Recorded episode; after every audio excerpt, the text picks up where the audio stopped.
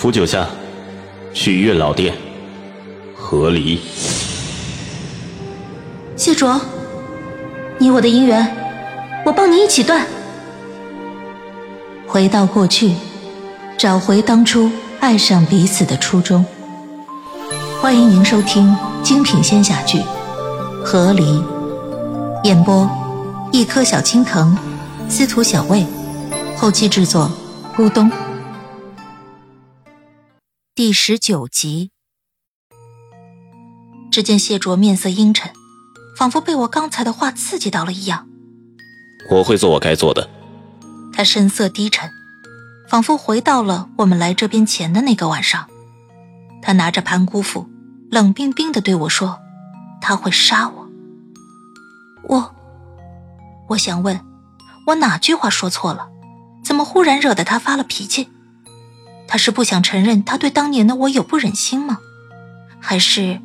他并没觉得我们这个和离叫好聚好散。明天，他打断我，一副根本不想听我说话的模样。你去把他项链夺走。项链。我看了眼谢卓的脖子，谢卓的脖子上有一根黑色的绳子。我知道，在这个绳子的下方挂着一块泛着蓝光的白色石头，只是他平时都喜欢把这石头贴身带着。所以，我现在只能看见他露在衣襟外的一点点神头。这块石头项链从我们认识开始，他就一直戴在身上。我曾经问过他，那项链是什么？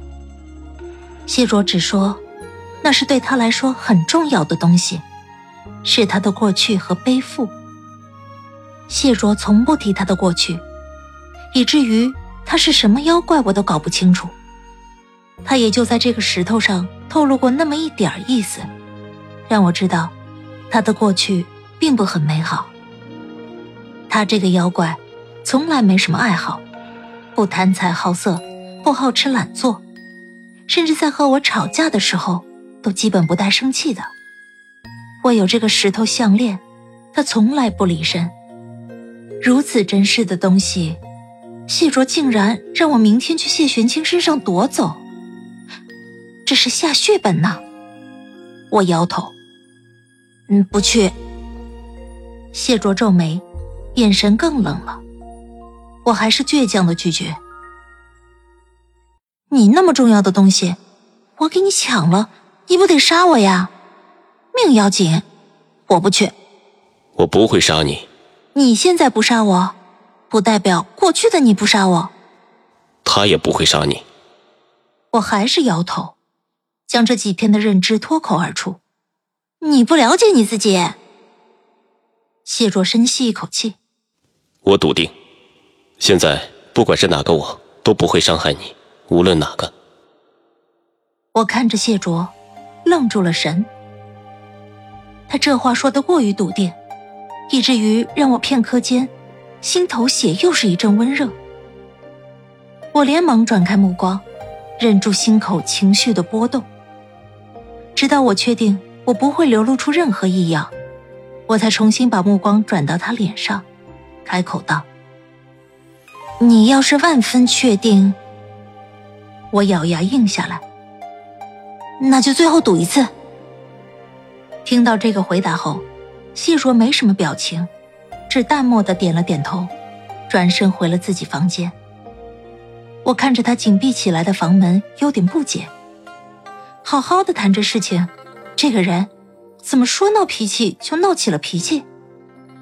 就这么不待见我提一句和离吗？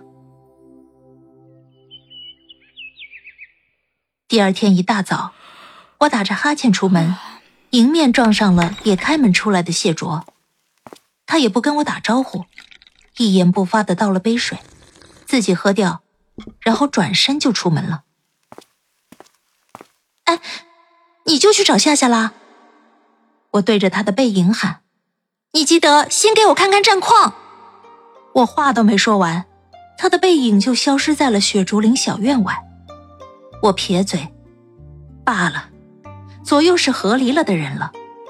此一役后，不管这斩姻缘成与不成，我和他都是要分道扬镳的。”我给自己顺了顺气，拍了拍自己的脸颊，想着自己今天要去干个危险的活儿，于是决定筹谋一下再前去。我这方坐下后不久，还拿着笔在绞尽脑汁的思索计策，脑海中忽然就窜出了谢卓那边的画面。谢卓看见的环境让我感觉很熟悉，是五百年前我独自居住时的仙府。他竟然直接去府上找了夏夏，这是有多么的迫不及待。谢卓熟门熟路的找到我的内寝，夏夏正在屋里的餐桌边，他手里正端了一碗粥在研究。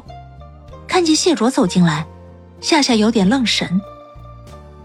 哎，你怎么来了？谢卓没答话。我想着，他今日出门时的那张冷脸。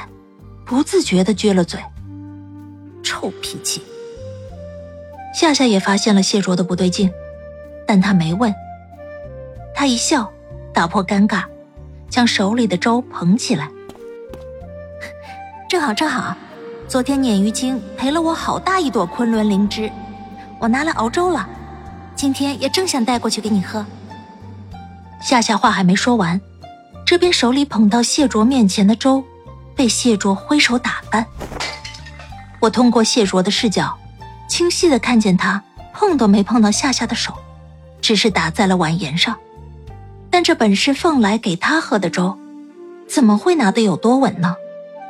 只听咔嚓一声，碗扣在地上，碎了，粥也脏兮兮的铺了一地。夏夏猝不及防，看着地上的粥，全然愣住了，好半天。他终于转头看向谢卓，谢玄清。我从谢卓的目光里看到夏夏的脸从震愕到不解，最后变成了莫名其妙的愤怒。你干什么？谢卓没有第一时间回答，夏夏神色越来越愤怒，然后他开口了：“味道恶心。”四个字，字音分明，意味清晰。夏夏却问：“你知不知道你在说什么呀？”难能可贵的，谢卓有问有答。知道。夏夏声调开始变了，愤怒的腔调破了音，变得委屈，却还强撑着面子不肯示弱。这是我特意给你做的。我不需要。谢玄清，夏夏盯着谢卓。我们这段时间拼命作死着，想在夏夏身上看到的情绪，终于看到了。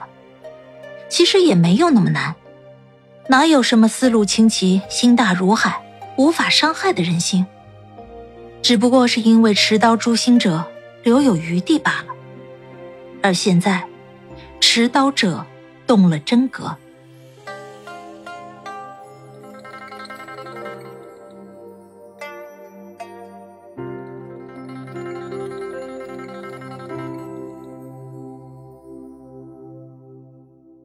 亲爱的听众朋友，本集已播讲完毕，感谢您的收听，欢迎订阅，我们精彩继续。